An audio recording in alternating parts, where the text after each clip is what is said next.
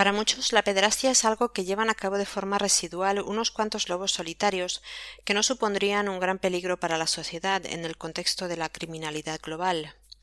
Sin embargo, para los que sabemos de lo que hablamos, la pederastia no es solo el delito más grave que alguien pueda cometer, con unas cifras de recurrencia escalofriantes, sino que además se perfila como una nueva orientación sexual y como una nueva forma de vida que se impone a la sociedad occidental de forma civilina. Hoy hablamos de la imposición de la pederastia institucionalizada y hablamos de ello en presente, porque ya es una realidad. Si la infancia te importa, tienes que escuchar esto.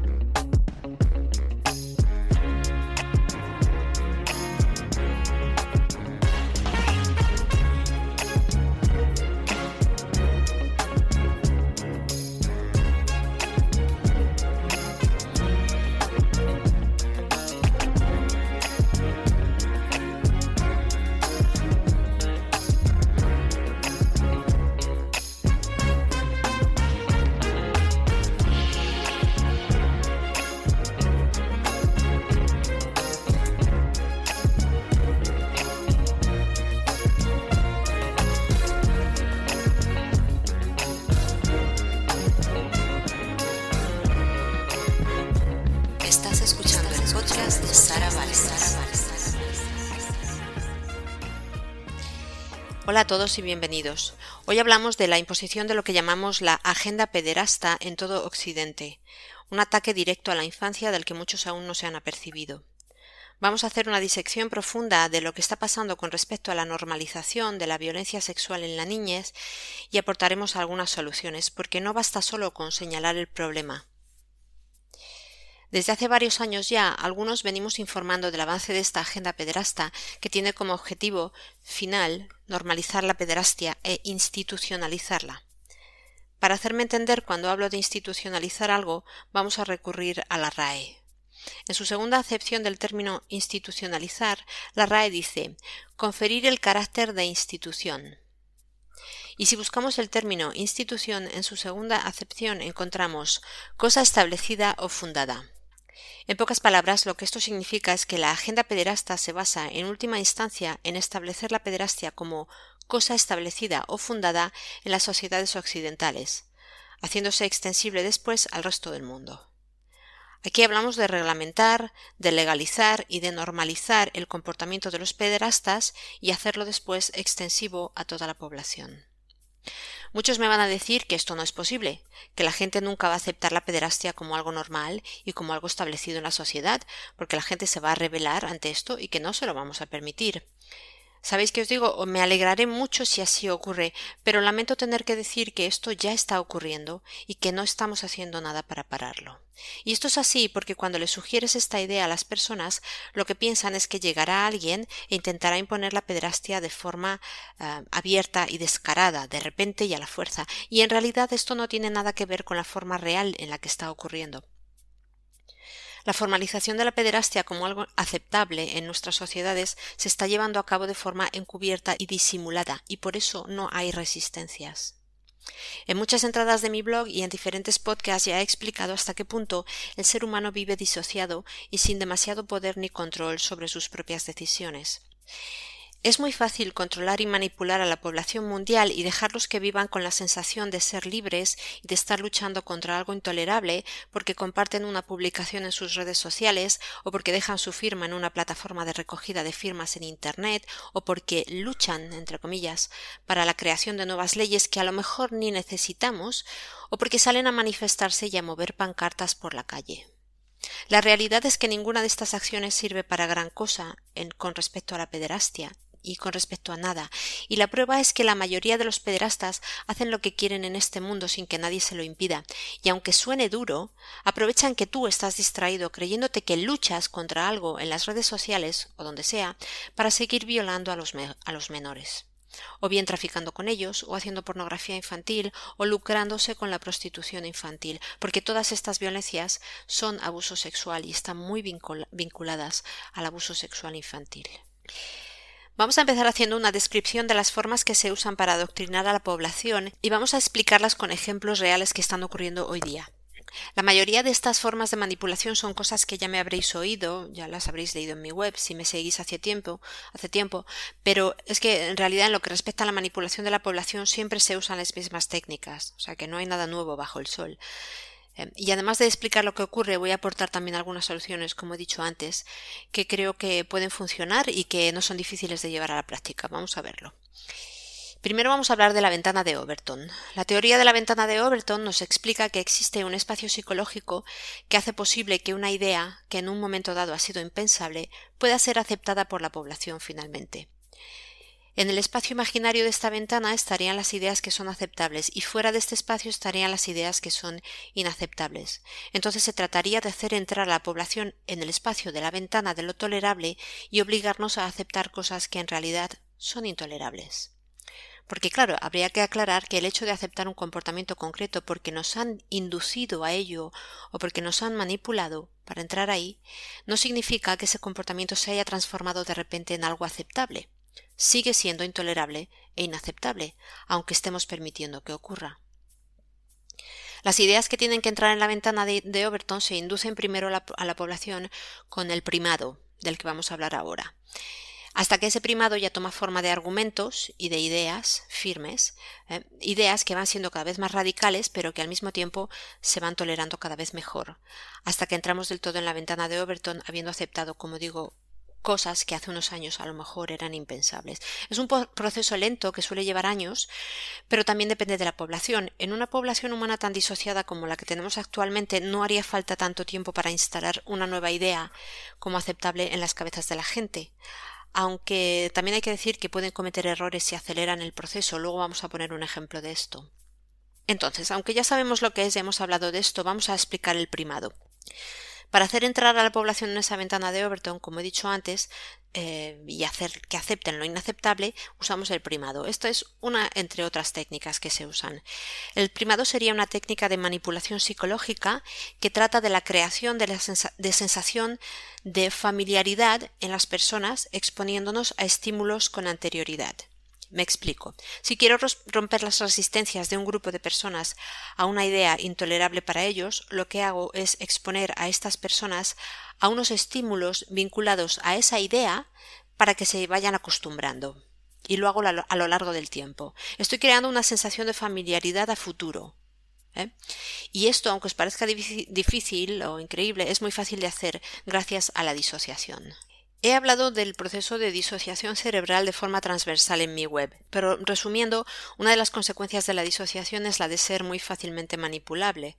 El, cerebro disociado es un cerebro sin filtros donde la información pasaría al subconsciente de forma automática, sin barreras, y donde queda fijado de forma bastante estable y duradera. Todo lo que registramos en ese estado queda grabado de forma subliminal y termina haciendo las veces de una programación mental como al programar un ordenador. La disociación se genera sobre todo con trauma. Y eh, claro, si entendemos que la población humana tiene hoy día un nivel bastante alto de trauma, entonces entenderemos lo fácil que resulta inducirnos una idea concreta. En otra entrada expliqué cómo se usó el primado durante años para inducir a la población la idea de un apocalipsis infeccioso causado por un virus.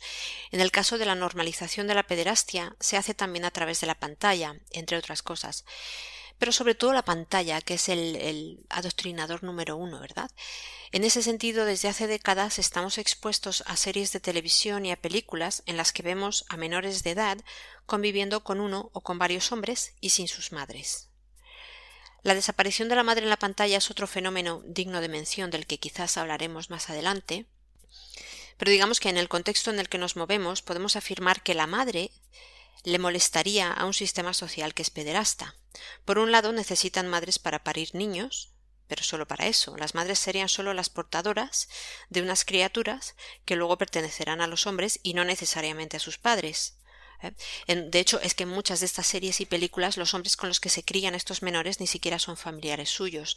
Algunos son heterosexuales y otros homosexuales, pero son siempre hombres, con alguna mujer en un papel secundario, pero sin madres, o bien con madres disfuncionales a las que ya de entrada tú rechazas, ¿no? porque nos inducen a rechazarlas.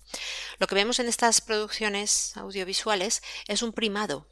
Esto es un primado que vincula de forma constante a los menores con adultos hombres. ¿eh? Y hay que decirlo sin paliativos, a menudo en unas condiciones y en unas escenas tendentes a la interpretación o descaradamente haciendo apología de la pederastia. Y quiero aclarar una cosa muy importante porque yo con esto no quiero decir que los hombres no puedan estar con sus hijos o que todos los padres sean pederastas nunca haría esa vinculación y mm, entre el padre y el pederasta así como si quisiera acusar a todos los padres de eso porque eso no es así. Es cierto que, como ya explicamos en otra entrada, en otro podcast, en la mayoría de los mm, casos de abuso sexual intrafamiliar, el pederasta es el padre. Pero también hay que aclarar que estos hombres en realidad no son padres propiamente dichos, ¿eh? a los que de repente les da por abusar de sus hijos. De hecho, no son padres son pederastas que se unen a ciertas mujeres para poder tener hijos con ellas, de los que después poder abusar. Son pederastas camuflados de padres. El padre de verdad no abusa de sus hijos.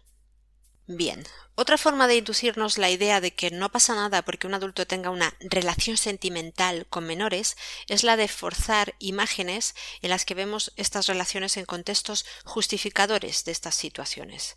Me explico, en una serie de televisión, por ejemplo, una serie cualquiera, vemos al protagonista cualquiera pero real, el nombre no nos importa, ¿eh? Vemos al protagonista, que es un hombre adulto, viajar en el tiempo hacia atrás y encontrarse con su esposa cuando ésta es solo una niña de cinco años.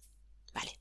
Pues esta es una escena que pretende ser tierna, donde vemos cómo el protagonista se acerca a la niña y le dice que la quiere, de la forma en que un adulto le dice eso a otro adulto, es decir, con un contenido de amor entre adultos que no procede cuando hablamos de niños. Mm, digamos que en esta escena lo que te inducen a creer, a, entender de forma subliminal, es que ese adulto está casado con esa niña, que ella es su esposa y que esa es una relación de amor romántico. ¿Mm? Otro ejemplo, otra escena justificadora, en este caso sexual, claramente, entre un adulto y una niña. Otra serie histórica, en este caso, en la que un rey debe tener relaciones con su nueva esposa para sellar el matrimonio. El problema es que la esposa es una niña.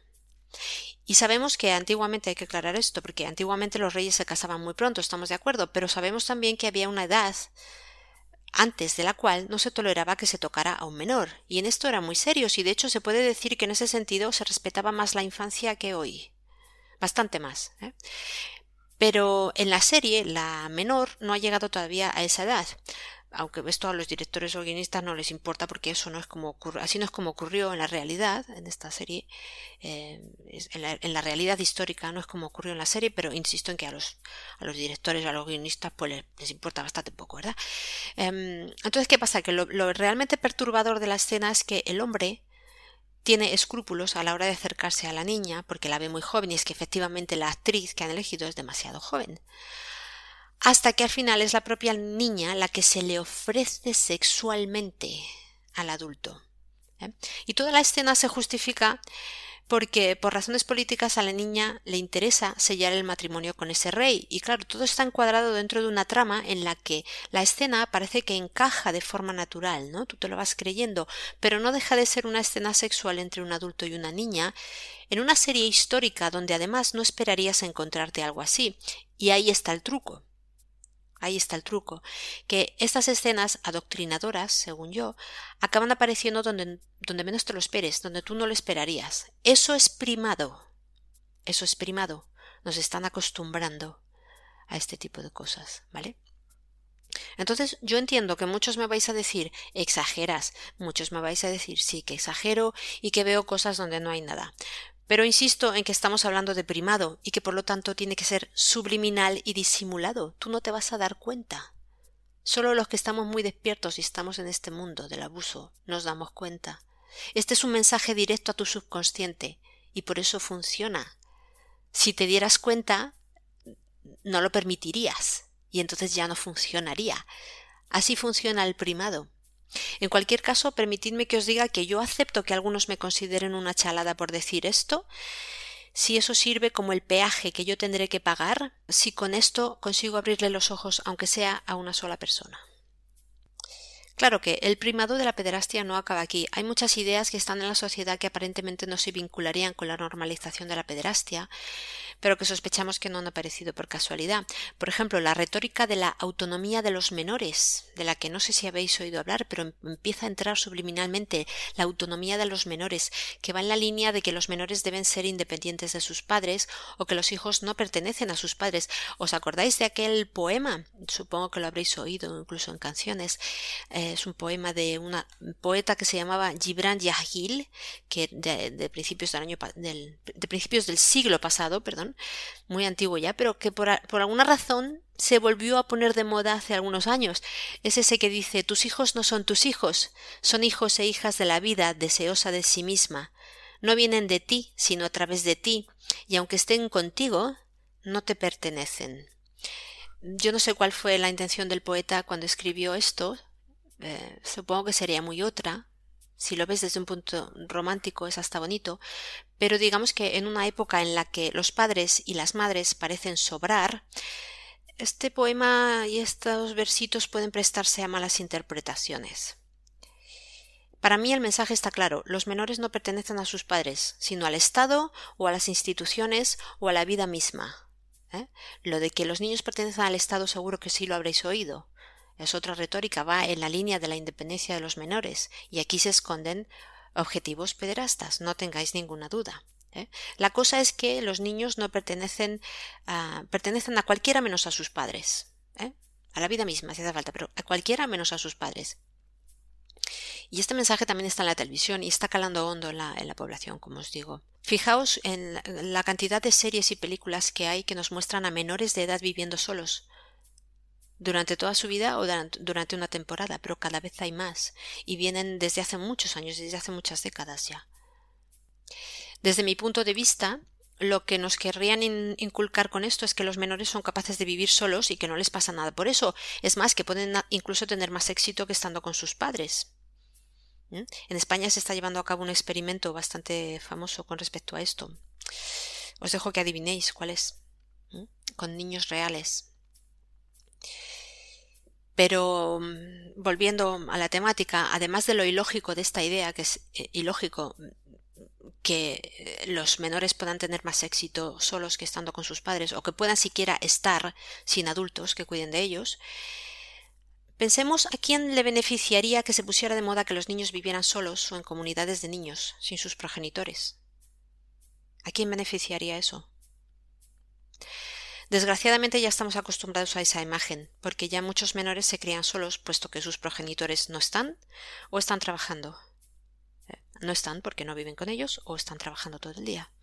Eh, y la verdad es que lo peor que nos puede pasar como sociedad es acostumbrarnos a eso. Bueno, hay otra cosa peor, claro. Bueno, en la misma línea encontramos otro primado que utiliza, que utiliza también a los adolescentes y es la promoción de la idea de que los adolescentes ya son adultos y que es normal que tengan relaciones con otros adultos o con adultos de verdad o que una relación de un adulto con un adolescente es algo normal y que no pasa nada por eso. Entonces, aquí hay que aclarar varias cosas. Entendemos que una relación de una menor de 17 años con un joven de 21 años es normal. Eh, y aunque ella sea menor de edad, la diferencia de edad entre ellos es lo que todos comprendemos como una relación normal entre adolescentes o jóvenes adultos. Son cuatro o cinco años de diferencia. ¿eh?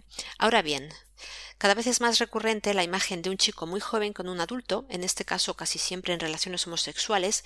Mucho de esto entra a través de la homosexualidad, luego vamos a verlo pero por supuesto hay que decir que esto no lo vemos solo en relaciones homosexuales, ni lo vemos solamente en la pantalla en ficción. En la vida supuestamente real también aparece y además está muy tolerado por la sociedad, desgraciadamente. Estoy pensando en una pareja que se formó hace muchos años en España con un cantante que en aquella época tenía 25 años con una niña de 14. 14. ¿eh? Que dicen que era actriz. Y no pasó nada ¿Lo aceptamos como una relación normal? No pasó nada, porque como son famosos, pues no pasa nada. Cuando sí pasa, y eso no tiene nada de normal. Esto es un ejemplo muy claro de primado. ¿eh? que primero utilizan en la ficción y luego lo pasan a lo que nos cuentan que es la realidad de los famosos, que habría que ver hasta, hasta dónde eso es real también.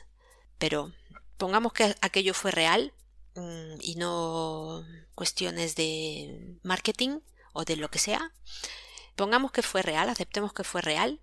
Es un primado, claro. Primero en la pantalla, en la ficción, y luego en la vida supuestamente real. Ahí lo tenéis.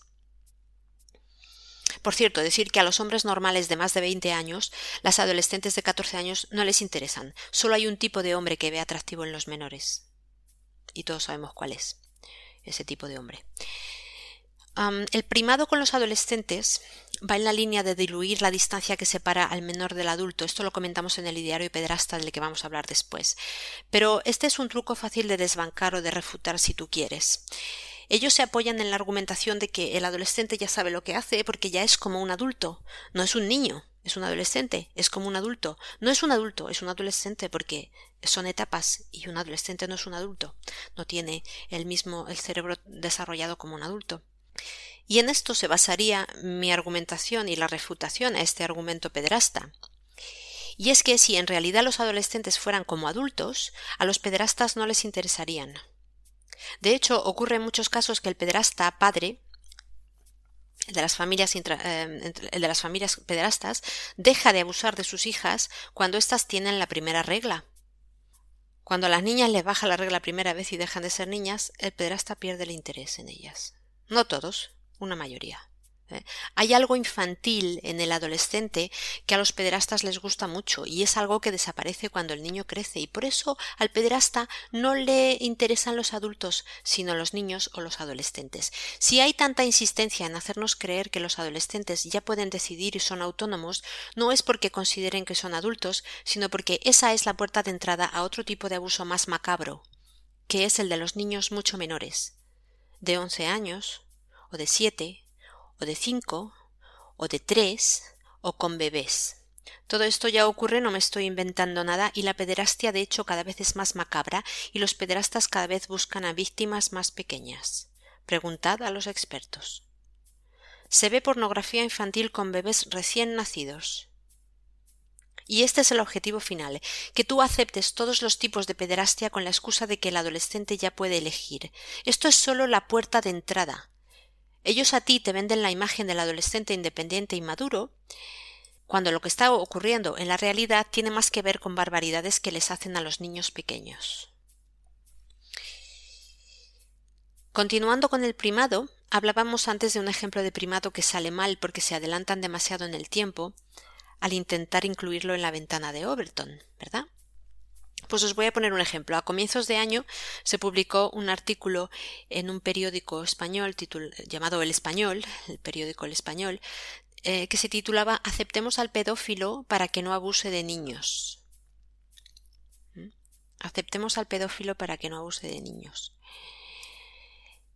bueno, pues este artículo ya no lo podéis encontrar. Fue un intento de primado cuyo mensaje era la aceptación del pedófilo tal y como es, sin obligarlo a hacerse responsable de su problema y sin obligarlo a cambiar, como entendemos que debería ser, em, con el riesgo que eso implica para los menores, claro. El problema de la pedofilia se puede abordar de muchas maneras, mirad, pero aquí vemos que no se trata de arreglarlo, sino de normalizarlo.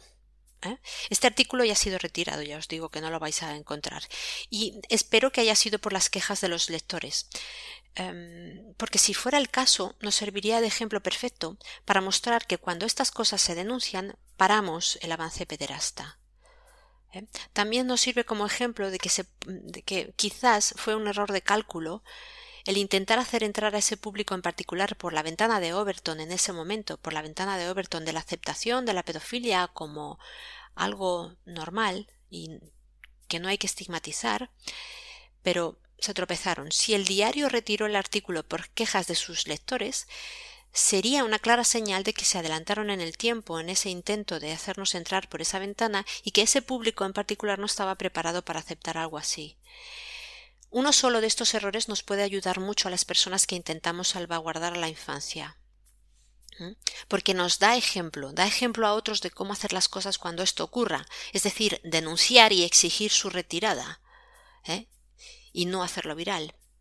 Y luego eso queda en la memoria para futuros ataques. Es una forma, es un aprendizaje para utilizarlo después en el futuro. Es una forma de educar a las personas sobre cómo actuar ahora y siempre.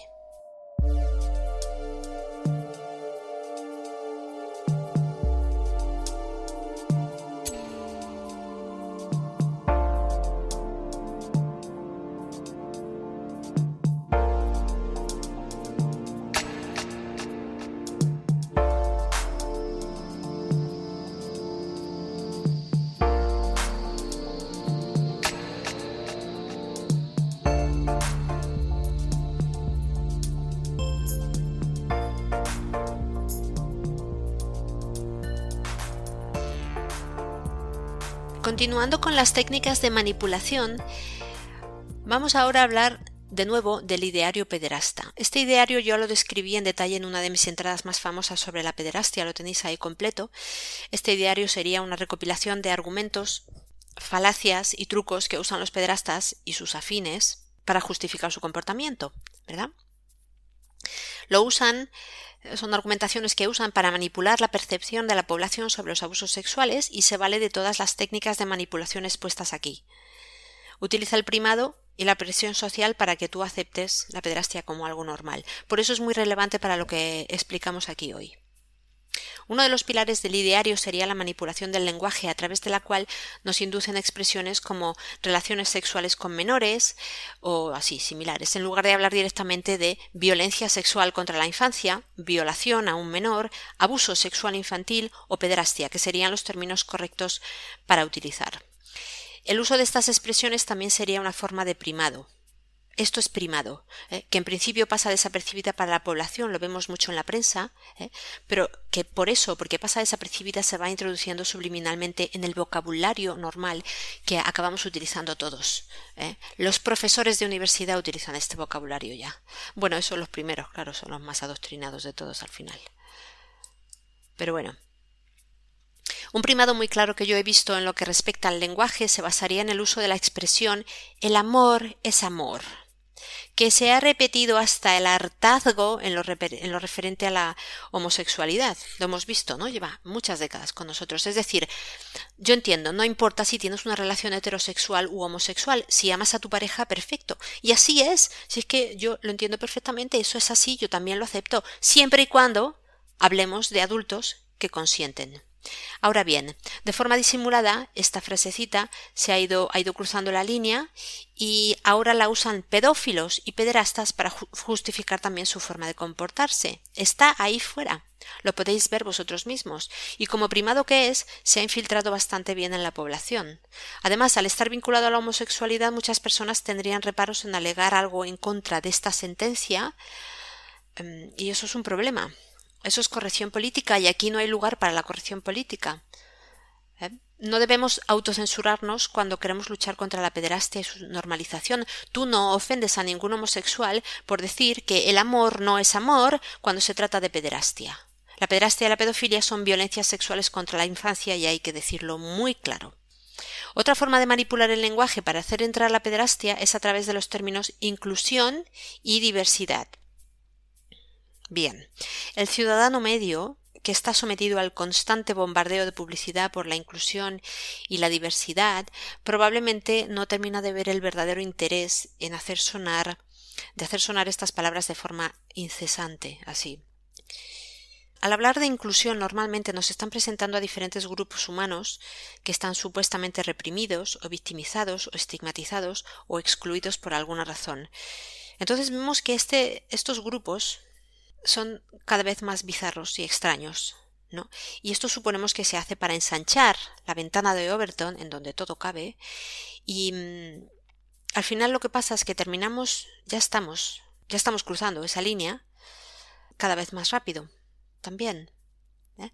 Digamos que si aceptamos la inclusión de individuos que se consideran ciervos o gatos, siendo seres humanos, ¿por qué no incluir en la inclusión y la diversidad a individuos que se ven atraídos por menores, es decir, a violadores de menores, a pederastas. ¿eh? Es solo una cuestión de tiempo que estos términos inclusión y diversidad se usen para defender a los pedófilos y luego a los pederastas. y veréis cómo nos exigirán que respetemos su forma de vida como cualquier otra en el nombre de la inclusión, si no lo están haciendo ya, que yo creo que ya lo están haciendo. Y si no me creéis, dadles solo un poco de tiempo y veréis cómo no es una exageración mía.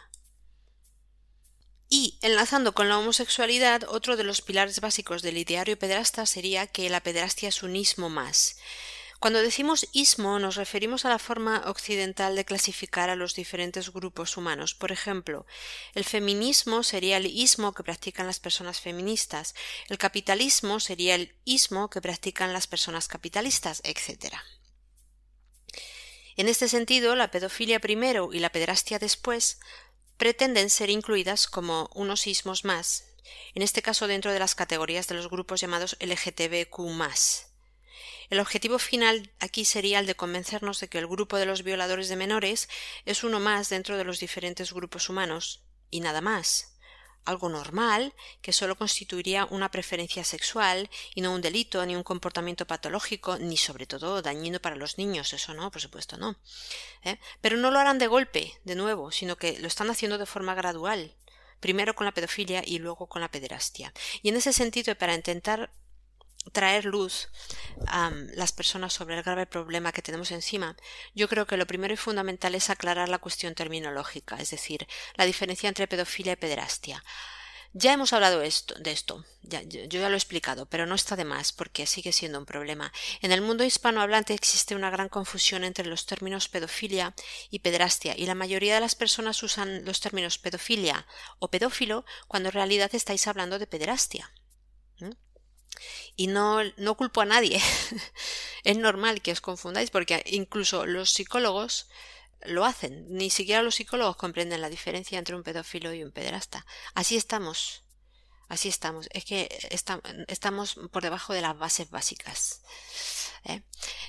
Pues bien, distingamos, el pedófilo es aquel agresor sexual que se siente atraído por la imagen de los menores, consumen pornografía infantil y se estimulan sexualmente observando a menores. Muchos pedófilos no pasan de eso, pero muchos otros sí traspasan la línea y en algún momento comienzan a abusar sexualmente de los menores de forma efectiva. El pederasta, por su lado, es aquel eh, agresor sexual que sí lleva a cabo el, abuso, que es posible que consuma pornografía infantil, pero lo que más le interesa es abusar físicamente de los menores, es decir, tocar, violar o incluso la producción de pornografía infantil o la prostitución de menores.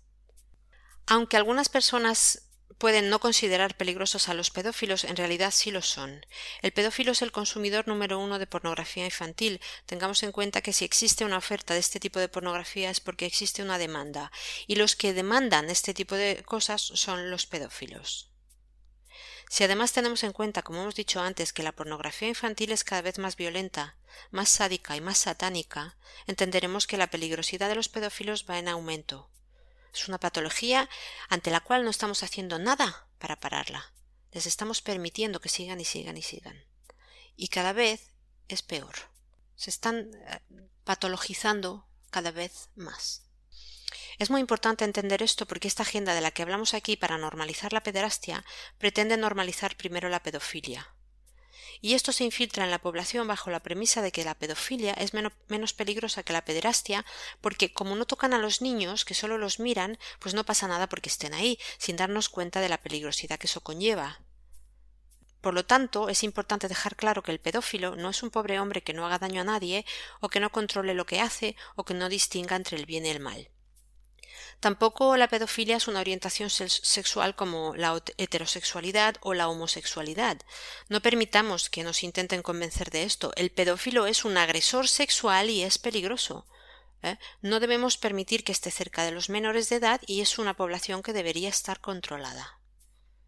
Para mostraros un ejemplo de cómo pasan esta idea, en la página web sabéis que siempre escribo una entrada vinculante a los podcasts. Cada podcast, no, no todos los podcasts, pero la mayoría de los podcasts tienen una entrada vinculante. Este podcast tiene una entrada muy completa con fotos y con información. Y en este caso vais a ver eh, aquí en el espacio, en el espacio en el que hablamos de los pedófilos, vais a ver unos extractos de un vídeo de una charla TED, que seguro que ya habéis visto, que causó escándalo en el año 2018, en la que vemos a una joven explicar a la audiencia que tiene un amigo pedófilo que sufre mucho porque la gente lo rechaza, haciendo alusiones continuas a la pedofilia como una orientación sexual más e invitando al oyente a no estigmatizar a esta población. La fuerza del vídeo está en que las personas del público parecen escuchar sin ofenderse o sin poner reparos y aparentemente aceptando lo que dice la gente, lo que dice la joven, perdón. aquí vemos imágenes de personas que son aparentemente aquiescentes y esto es lo que provoca que la, que la, idea de no estigmatizar la pedofilia pase sin reparos. Esto vincula con la espiral del silencio de la que vamos a hablar después y todo os va a quedar más claro. Pero de momento señalar que lo pertinente en una situación así sería levantarse y abandonar la sala en señal de rechazo. No aplaudir, como, como hizo este público. Los pillaron, quiero pensar, con la guardia baja. Pero eso no se debe hacer. No aplaudir, mostrar rechazo, no compartirlo para hacerlo viral, levantarse y abandonar la sala y hacerle a la joven y a su ideario pederasta el vacío más absoluto. Eso es lo que habría que hacer. Si otras personas te ven reaccionar así, se unirán a ti. Muchas veces las personas no reaccionan porque nadie más lo hace. Aunque por dentro muchas veces lo están deseando, muchas personas están diciendo yo me levantaría ahora mismo y me iría, pero no se atreven. A veces solo necesitamos una pequeña guía o un ejemplo de otro para decidirnos y actuar. Entonces, en ese sentido, tú no debes esperar a que nadie reaccione. Hazlo tú. Levántate y vete. Sé tú el primero. Sienta precedente y muéstrales a, a otras personas cómo se hace. Porque solo así podemos pararlo. No podemos quedarnos esperando a que otros hagan algo. Eso es difusión de la responsabilidad. Y el ideario pederasta, la agenda pederasta, se aprovecha de esta difusión de la responsabilidad y del miedo que nos da reaccionar para seguir pasando su agenda. Y no se lo debemos permitir.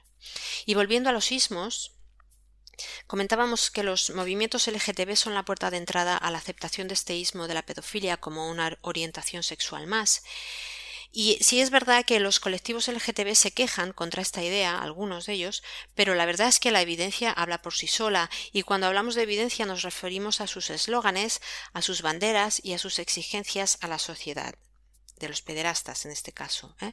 Yo entiendo que quizás algunas personas del colectivo LGTB no reconozcan al pederasta como uno más de su grupo, ni siquiera al pedófilo, pero ciertamente pedrastas y pedófilos sí se reconocen como formando parte de este colectivo, o deberíamos decir mejor que se consideran el colectivo.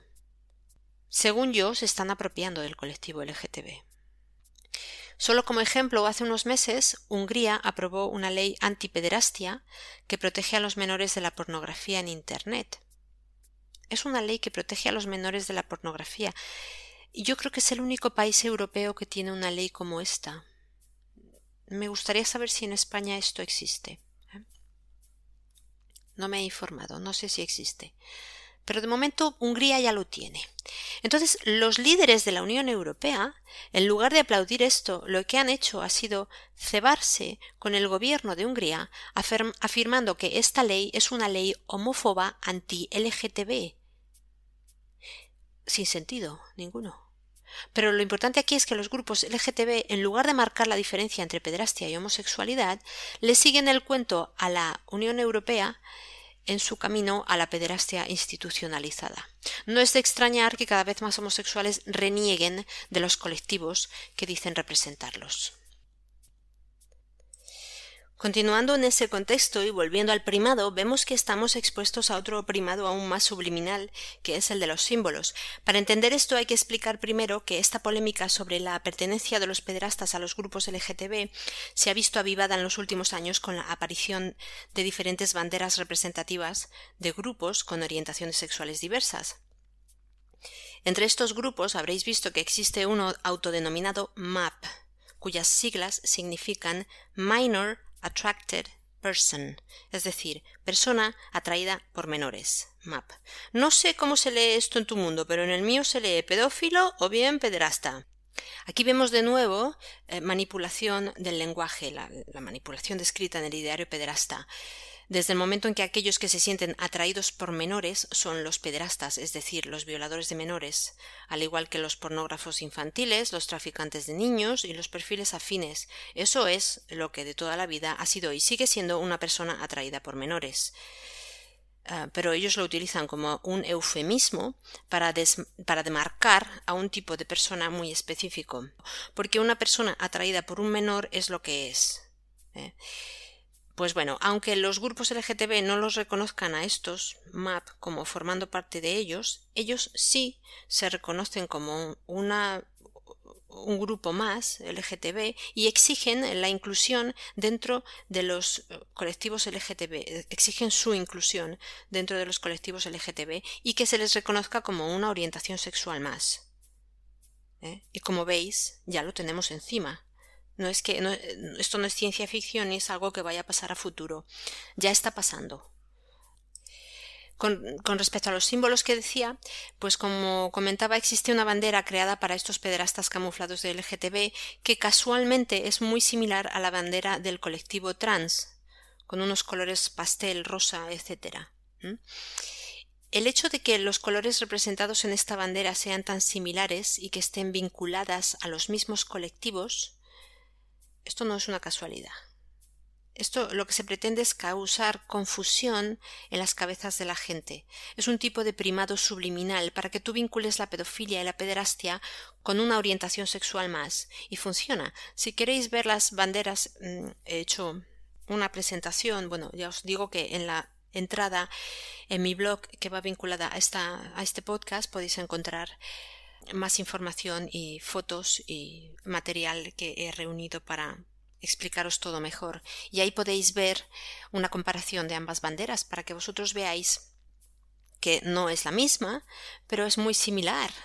Es muy similar y desde mi punto de vista, de nuevo me podéis llamar chalada, pero me, me parece que esto se ha hecho con la intención de causar confusión. Y yo insisto en que es un tipo de primado. Por cierto que acaba de saltar a las redes hace pocos días una noticia eh, en Internet que a mí me pasó una amiga, eh, en donde nos explican que expulsaron eh, a un profesor de una universidad estadounidense, un profesor que se declaraba, se declara no binario, es decir, LGTB, por hacer apología de la pedofilia, afirmando que tenemos que acabar con la estigmatización del pedófilo. Y es un profesor LGTB, es un no binario. ¿eh? Hasta aquí está en todas partes. ¿eh? Y sí, ellos se vinculan a estos grupos LGTB. Entonces, como veis, aparte de eso, la eh, técnica es siempre la misma y los argumentos son iguales siempre la estigmatización del pedófilo. No necesitan fórmulas enrevesadas porque son técnicas muy sencillas que dan resultados muy buenos. Y una de las razones para que esto funcione es porque provocan reactancia en la gente. Los artículos como, como este, de este profesor expulsado, son el tipo de publicaciones que por alguna razón se hacen virales en muy poco tiempo, y aunque os parezca que lo estamos parando con eso, solo lo estamos haciendo más grande.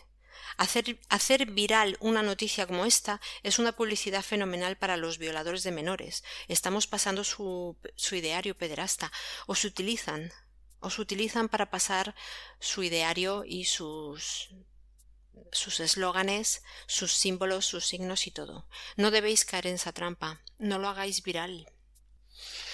Y aprovechando, vamos a hablar de la reactancia, de la que también hemos hablado anteriormente, pero que es muy importante en este contexto y en, y en todos aquellos contextos en los que nos quieran hacer pasar una agenda concreta.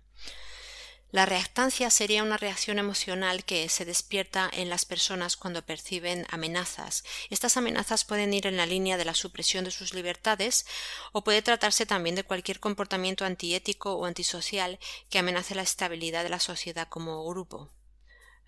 La, la, reactancia se manifiesta en respuestas emocionales de diferentes tipos, pero son siempre exageradas. En la era actual, la reactancia se dispara prácticamente por cualquier cosa y es muy fácil provocarla. Y esto es así porque estas son las reacciones clásicas de personas desequilibradas. Y lamento decir que de eso hoy día tenemos mucho. Luego, la reactancia sería muy fácil de provocar. Sería y es. Cualquier pequeña provocación puede hacer que un grupos enteros de personas se rebelen en contra y que comiencen a hacer ruido. ¿Mm? Como veis, es un arma buenísima para hacer publicidad provocando polémica. En el, en el, contexto en el que hablamos aquí de la pederastia, se puede afirmar que los pederastas saben cómo provocar a las masas para hacer que sus mensajes se fomenten y se compartan hasta hacerse virales.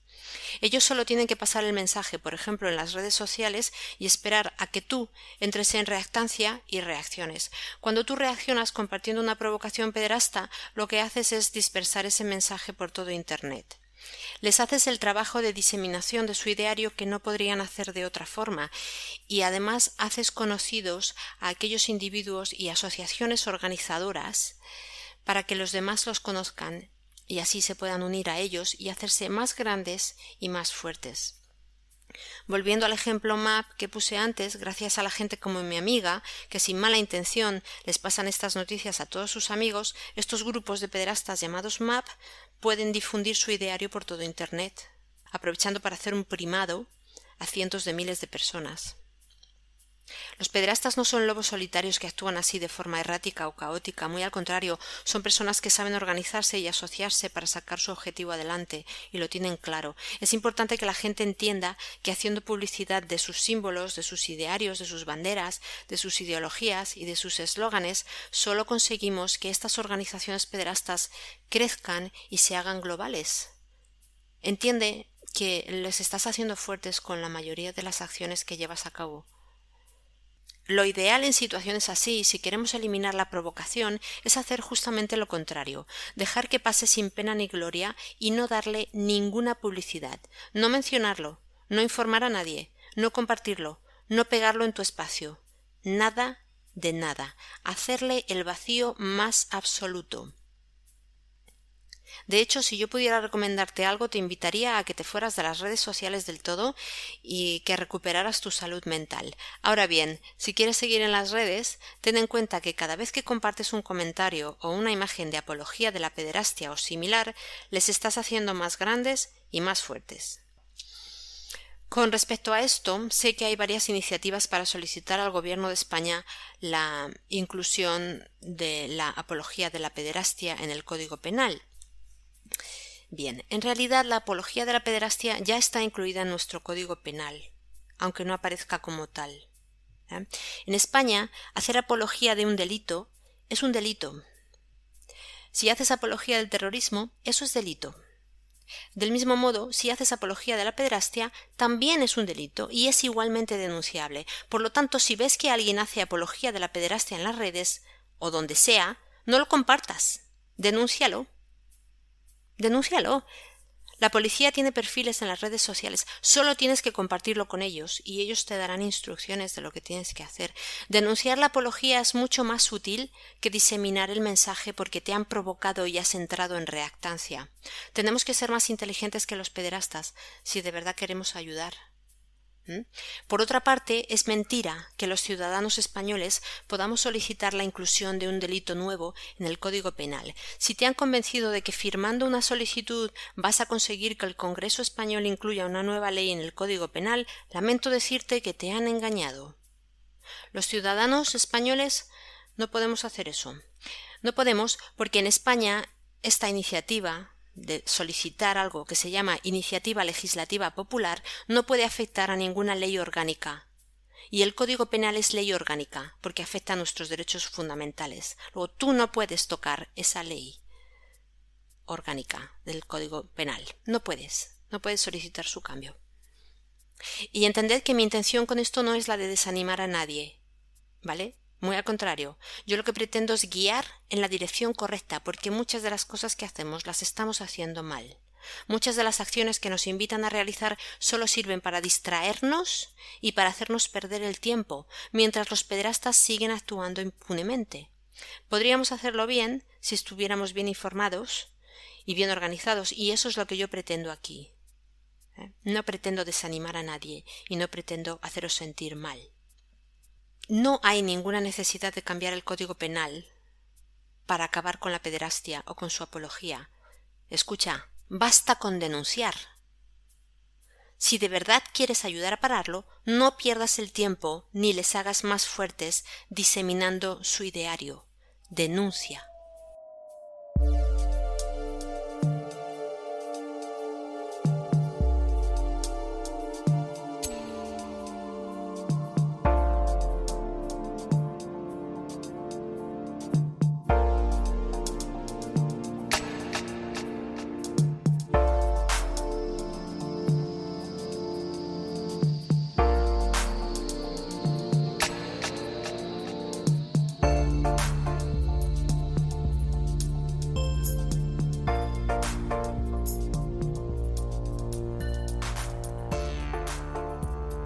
Continuamos. Para que estas técnicas tengan el efecto deseado, las personas deben estar sujetas también a la presión social de alguna forma. De eso se encargaría la espiral del silencio.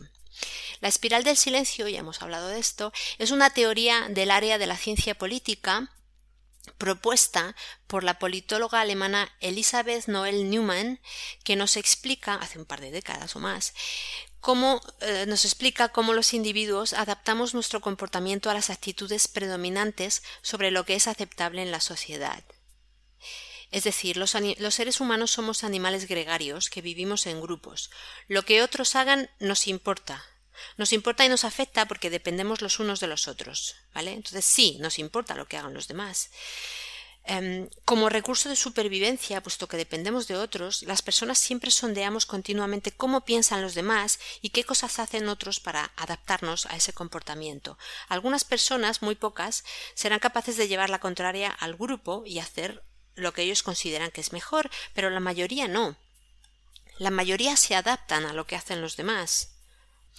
De esta forma, si tú tienes una opinión que casi nadie comparta, la tendencia tuya será a callar y de ahí la espiral del silencio. Cuanto más callan aquellos que van en contra de las ideas de la aparente mayoría, más fuerte aparece el mensaje de la aparente mayoría. Y así es como se imponen en la sociedad ideas que se perciben como mayoritarias aunque no lo sean. Entonces, si tú quieres manipular a la población e introducir en ellos una idea concreta, primero debes hacerles pensar que la mayoría de las personas en su grupo social están de acuerdo con esa idea, aunque sea mentira. Esta autora, eh, Newman, teoriza sobre que la sociedad amenazaría con el aislamiento a los individuos que expresan posiciones contrarias a las asumidas como mayoritarias. Y se da por sentado que la, mayoría de las personas tienen miedo al aislamiento social. Y por eso muchas personas, aunque piensen diferente, no lo van a decir nunca, porque tienen miedo a quedar aislados y a que otras personas los rechacen. Entonces, ¿qué ocurre? Que este silencio casi forzado solo aumenta la sensación de normalización y la creencia de que algo ha sido aceptado como bueno y que ha entrado en la ventana de Overton. ¿Veis cómo va? En el contexto de la pederastia vimos un ejemplo muy bueno de cómo funciona esto en el vídeo sobre la charla TED del, que acabamos de hablar, ¿verdad? En este caso, lo que nos llevaría a entrar en la espiral del silencio, que yo decía que era la fuerza del vídeo, era la reacción del público que observa la charla. Porque aquí no vemos reacciones de ofensa en la audiencia. Y ya que estamos, sorpresivamente, no hay reactancia. A pesar de estar haciendo una clara apología de la pedofilia y de ser la pedofilia una amenaza a la sociedad, nadie se levanta, nadie hace un gesto de rechazo, nadie grita ni mueve pancartas ¿eh? A pesar de que muchas personas ahí estoy segura debían estar molestas e incluso ofendidas, pero no se ve reactancia. No se ve reactancia. Es una muestra más de que la reactancia se controla fácilmente en la población. Se controla y se provoca fácilmente en la población. Es muy fácil sacaros a mover pancartas. ¿eh? Y es muy fácil hacer justamente lo contrario e induciros a que no os mováis. La reactancia es un arma de manipulación poblacional, que lo sepáis. Pero en el contexto en el que hablamos, lo que nos importa aquí es que el efecto que se consigue con estas imágenes es el de hacerte creer a ti que todo el mundo en esa charla acepta con normalidad lo que dice la chica, como hemos dicho antes, porque la charla destila normalidad, ¿no? Y entonces si consiguen hacerte creer que otras personas han aceptado la pedofilia como una orientación sexual más, con normalidad, pues tú también lo harás, porque tú no quieres ser diferente de otras personas, no quieres quedar aislado, no quieres que te rechacen y vas a decir lo mismo que dicen los demás, aunque por dentro sientas repulsa. No lo vas a decir. Y en realidad esto tendría que ser justamente lo contrario. ¿Eh? Como os he dicho antes, tenemos que aprender a distinguir estas trampas y no caer en ellas, como los lectores del diario El Español, que supieron acallar la apología de la, pedofilia a tiempo y obligaron al periódico a retirar el artículo. ¿eh? Aquí, ya lo he comentado antes, lo ideal, la reacción ideal sería levantarse y abandonar la sala y darle la espalda a esa muchacha que está hablando en ese momento ahí, que probablemente la han puesto ahí. Pero sea como sea, darle la espalda literalmente, físicamente, date la vuelta y vete, y que esa muchacha vea tu espalda cuando caminas hacia la entrada. ¿eh? No hay ningún otro gesto de rechazo más poderoso que ese entre nosotros. Si no me crees, pruébalo, dale la espalda a alguien y verás cómo se ofende. ¿eh? Continuamos. La repetición, otra táctica de manipulación, la repetición de los mensajes y de los eslóganes, como todos sabemos, es una técnica muy antigua ya que se usa en publicidad y en marketing para influir en las decisiones de compra de nosotros, los consumidores, ¿verdad? Entonces, pues esto, ¿cómo funciona? Pues sencillamente se repite un mensaje muchas veces para grabarlo en nuestra memoria. Lo que esto hace, psicológicamente hablando, es que vuelve receptivo al cerebro a, ciertos mensajes, y, lo cual facilita el procesamiento de la información. La repetición tiene el efecto de volver al, cerebro receptivo, de hacerlo más receptivo. Sería un tipo de primado un poquito más descarado. ¿Vale? Normalmente esto se hace vinculando dos ideas o más, por ejemplo, el nombre del producto, el uso que se le da y un eslogan, o bien usamos una imagen en, el formato vídeo de los anuncios, donde vemos a alguien usando el producto acompañado de un eslogan. Entonces las personas lo que hacemos es vincular las imágenes con el mensaje oral. ¿eh? Esto normalmente lo hacen en forma de rima o de canción porque la rima o la canción ayuda a que tú te acuerdes después, ayuda a rememorarlo posteriormente. En el contexto de la pederastia, por ejemplo, la elección del acrónimo MAP, la elección del acrónimo MAP, que hemos, del que hemos hablado antes, MAP, Minor Attracted Person, persona atraído por menores, MAP, ayudaría mucho a las personas a recordar a este grupo de pederastas en particular. ¿Eh? ¿Lo veis? Map significa mapa en inglés. Como todo el mundo sabe, yo creo. Map significa mapa. ¿Eh? Es, es casi una tomadura de pelo. Es como si nos estuvieran marcando el camino a seguir con su propio mapa. ¿No? ¿Veis la manipulación del lenguaje? ¿Veis el primado? ¿Veis el efecto de la repetición de los eslóganes? Claro, porque la repetición de los mensajes no sirve solo en publicidad, sirve también para inducir nuevas ideas en la población. ¿Eh? Por ejemplo, la publicidad de la pedofilia, de la pederastia en las redes sociales es cada vez más prominente. Cuando digo publicidad aquí lo digo entre comillas. La sensación que te queda a la gente que está por las redes, yo no tengo perfiles, pero la sensación que le queda a uno es que las redes estarían llenas de pederastas, ¿no? O de personas que aceptan la pederastia como algo normal. Y esto te induce la idea de que son muchos, que hay muchos por todas partes, cuando en realidad son muy pocos. Esto nos lleva a la espiral del silencio de la que hablábamos y a la percepción de que no se puede hacer nada contra ellos porque son muchos, ¿eh? es decir, nos provoca indefensión. Esto es lo que buscan ellos repitiendo y repitiendo y repitiendo, por eso están por todas partes y por eso se hacen virales tan rápidos estos mensajes. Y por otro lado, y volviendo a la publicidad, mm, la repetición es verdad que si repetimos demasiado los mensajes, una repetición excesiva, produce cansancio y, mm, y te agota. Los publicistas, pregunta, ya veréis, ya veréis, tienen que tener mucho cuidado para no cansar a la audiencia con el mensaje, con el mismo mensaje repetitivo, porque si agotas a la audiencia, dejan de escucharte y entonces se borra de la memoria. ¿Vale? De la misma forma, el hartazgo de cierto tipo de noticias en la pantalla, en la prensa, lleva a que las personas dejen de prestar atención a este tipo de noticias. ¿Eh? Esta técnica se lleva a cabo en el momento actual, se está llevando a cabo desde hace tiempo, con otro tipo de violencia sexual diferente de la pederastia. A ver si sabéis por dónde voy.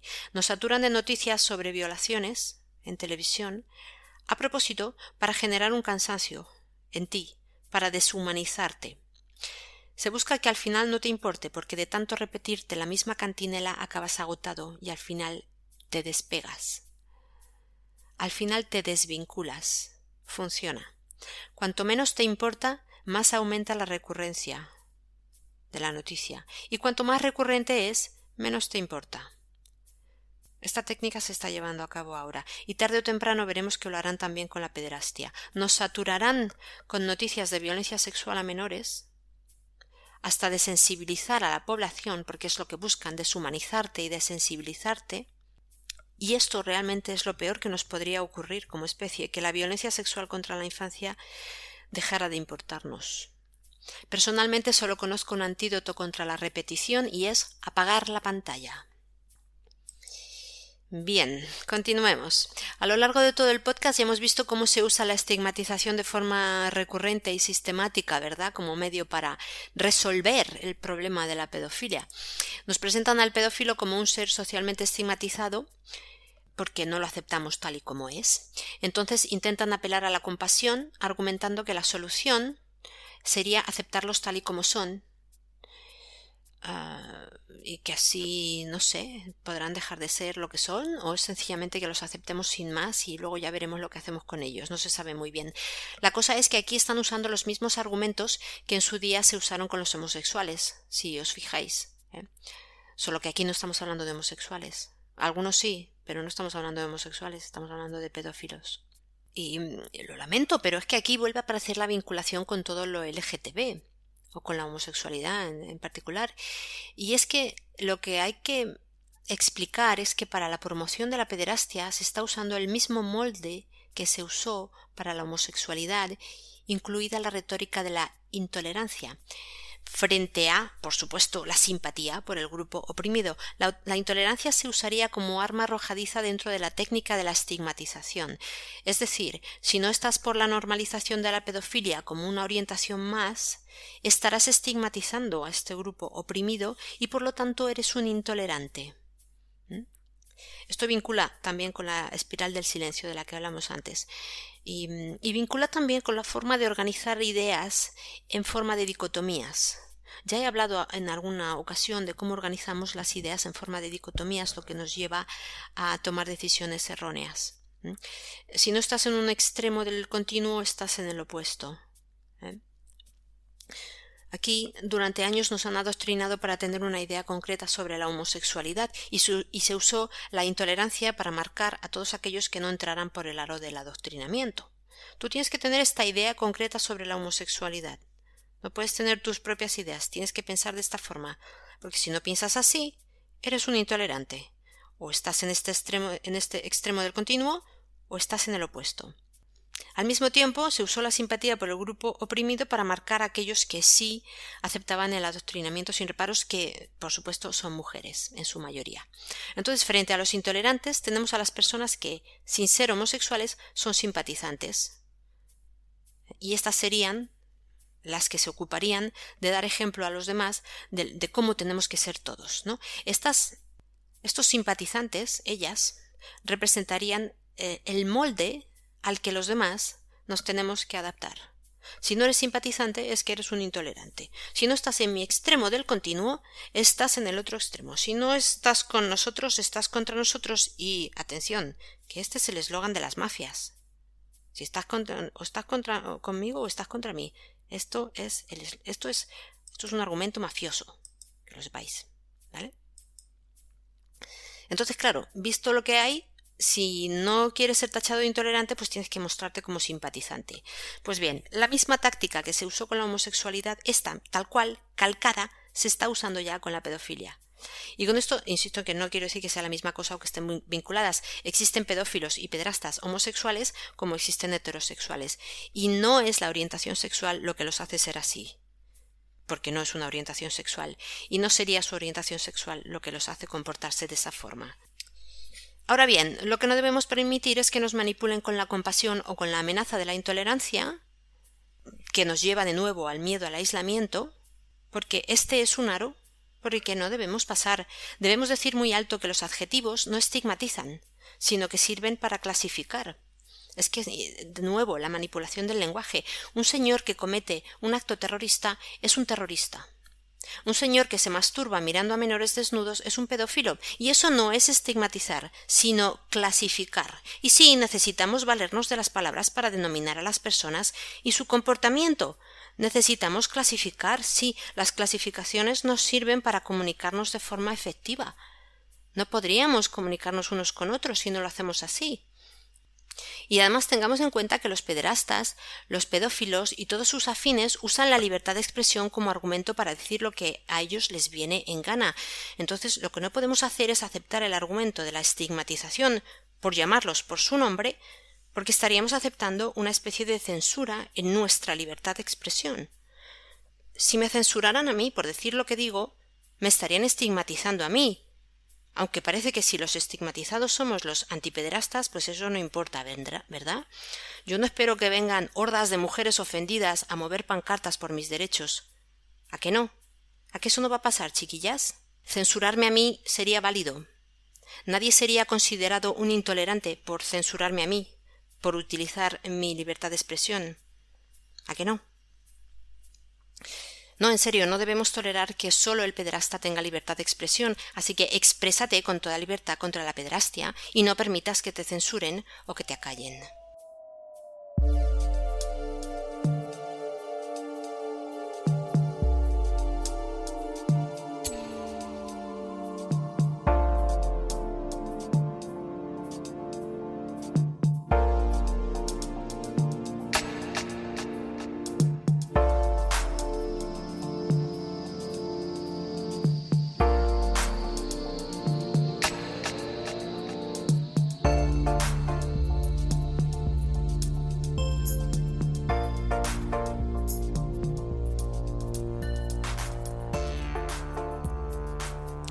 Bueno, para terminar, voy a daros ah, algunas ideas más o resumir las ideas que hemos ido dando a lo largo de todo el, podcast y explicar alguna cosa más. Primero, debo aclarar algo y es que a muchas personas les puede parecer que los mensajes que envío son contradictorios. En la entrada sobre el ideario pederasta yo hablaba de cómo debemos responder a las provocaciones de los pederastas confrontándolos y decirles cosas como estás hablando como un pederasta. Muchos pensarán que esto es contradictorio con el hecho de dejar las redes sociales o hacer la técnica del vacío, abandonando el lugar donde se expresan los pederastas. En realidad son respuestas diferentes a contextos diferentes. ¿eh? Aunque los puedes aplicar de igual manera, pero son, son respuestas diferentes a contextos diferentes. Vamos a ver, lo veréis. Si estamos en un contexto personal en donde haya alguien haciendo apología de la pedofilia o de la pederastia, Podemos optar por hablar claramente y hacerle frente para que entienda que no vamos a tolerar que haga eso y dando ejemplo a otras personas. No te cortes en decir claramente a alguien que está hablando como un pederasta o que sus argumentos son de pederasta si así lo hace. Si te suelta una provocación pederasta, hace apología de la pederastia, díselo claramente, estás hablando como un pederasta. Y cuidado, esto no es lo mismo que decirle a alguien eres un pederasta. Esto último, esto no lo recomiendo. Nunca le digas a nadie eres un pederasta, porque eso es denunciable. Y ellos no se cortan. Ellos tienen mucho sentido del honor. Y te van a denunciar. No puedes llamar a una persona pederasta sin evidencias. Te denunciará y tendrás problemas. Ahora bien, sí puedes afirmar que alguien habla como un pederasta sin miedo a que te denuncien. Puedes afirmar que alguien habla como un pederasta sin miedo a que te denuncien. ¿Vale? O también puedes optar por hacerle la técnica del vacío y darle la espalda y marcharte. Si estás sentado en una mesa, te levantas y te vas. Yo no me siento con personas que hacen apología de la pederastia. Así, sin más, puedes hacer eso. Luego, por ejemplo, si el contexto en el que te encuentras es más como el del video TED del que hablamos, en un teatro, en una sala de eventos, etc., y alguien hace apología de la pederastia, lo que yo recomiendo es la técnica del vacío. Esto es, levántate sin decir una palabra y abandona la sala. Dale la espalda, vete. ¿Eh? Entenderán la indirecta. Te aseguro que entenderán la, indirecta. Y además les darás ánimos a otras personas, como estamos explicando antes, que a lo mejor quieren hacer lo mismo y que no se atreven. Antes de irte, también, si lo deseas, puedes dejar claro que te vas porque esa persona está haciendo apología de la pederastia. ¿eh? Y tú estás en contra de eso porque tú eres una persona honrada. ¿eh? Como lo harías en el ejemplo que hemos puesto antes. Pues puedes hacerlo igual, pero no es necesario. Sencillamente levántate y vete. Es lo que yo haría.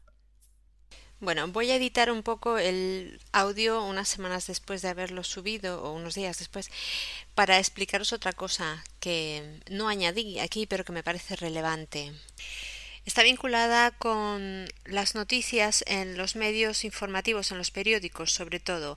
Hemos hablado de cómo una noticia que apareció, una noticia que en principio era provocadora y haciendo apología de la pederastia, que apareció en un diario español, fue retirada después y ya no puede ser encontrada. Y especulábamos con la posibilidad de que eso se hubiera hecho así a causa de las quejas de los lectores.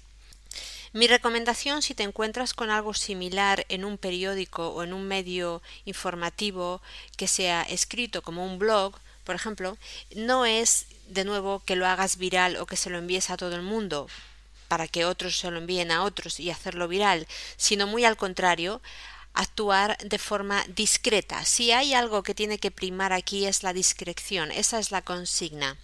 Discreción, cuando queremos acallar a los pederastas, porque de otra forma estaremos haciendo ruido y los estaremos dando voz, como estamos diciendo aquí.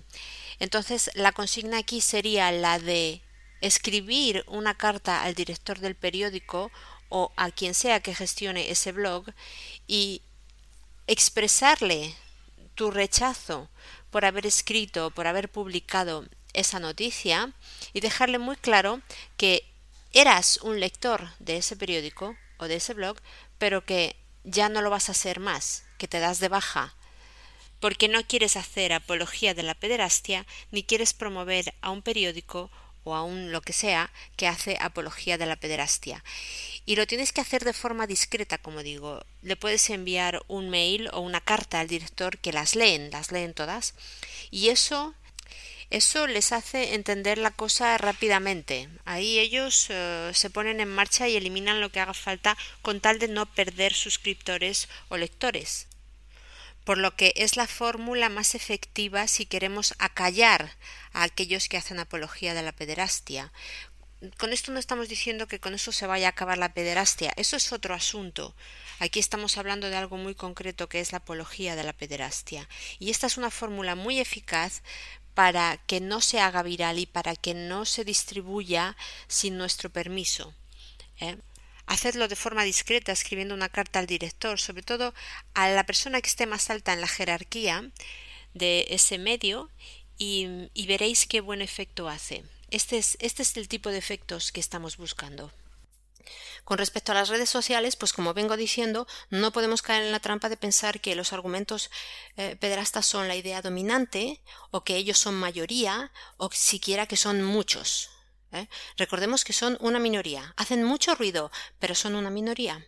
¿eh? Entonces, si no quieres irte de las redes sociales, porque yo te recomendaría que te fueras, pero si no te quieres ir y te encuentras con material que, consideren, eh, que consideres apología de la pedofilia o de la pederastia, recuerda que puedes denunciarlo, o por lo menos informar a la policía. ¿Vale? Hagas lo que hagas, sobre todo no lo difundas, no lo compartas con tus amigos para hacerlo viral, porque solo los estarás ayudando a ellos, a los pederastas. ¿eh? En general, la recomendación con respecto a la pederastia es siempre la misma. No te dejes llevar por la indefensión, ni por la rabia, ni por la reactancia. Tampoco mires para otro lado ni hagas un desvío de responsabilidad, porque para arreglar esto hacemos falta todos. Tenemos que ser más astutos que ellos y reaccionar a tiempo. No difundas su ideario y no caigas en las trampas que nos ponen. Si tienes dudas, pregúntale a la policía. Están ahí para ayudar. ¿Vale? Utiliza tu sentido común y piensa primero qué efecto va a tener eh, cualquier acción que quieras llevar a cabo y si con esa acción los vas a ayudar a ellos o vas a ayudar a las víctimas. Si no hacemos nada para pararlo y seguimos por este camino, no solo estaremos obligados a aceptar la pedrastia como algo normal, sino que los individuos que se autoperciban dentro de esta categoría, al pertenecer a una minoría supuestamente oprimida, pues acabarán teniendo más derechos que ningún otro ciudadano y habrá leyes que les protejan, como ya ocurre con algunas minorías. Entonces, siguiendo por ese camino, pues podrán incluso aspirar a tener prebendas sociales para vivir una vida más cómoda, como algunos grupos ya hacen. ¿eh? Las leyes los protegerán más y mejor que a los demás, y si denuncian a alguien por haberlos ofendido, uno de esos delitos de odio tan de moda hoy, pues será el denunciado el que tendrá que demostrar que no ofendió a nadie. Será el paraíso de los pederastas. En pocas palabras. Por supuesto, esto solo ocurrirá si no hacemos nada. Ya lo tenemos encima, pero estoy segura de que entre todos podemos pararlo. Y termino diciendo que no debemos aceptar el chantaje emocional ni la retórica de la estigmatización o la intolerancia, porque si las personas de bien rechazamos la pederastia, no es porque seamos anticuadas o intolerantes, sino porque la pederastia es un delito de lesa humanidad, y si no lo es, debería serlo. Y es un delito que nos destruye a todos, como individuos y como civilización. Bueno, muchas gracias por escucharme si has llegado hasta aquí y espero que este podcast te haya ayudado. Si crees que puede ayudar, por favor, difúndelo. Esto sí, esto sí lo tienes que difundir. ¿Ves? ¿Ves cómo va? Un abrazo y que estés muy bien. Chao.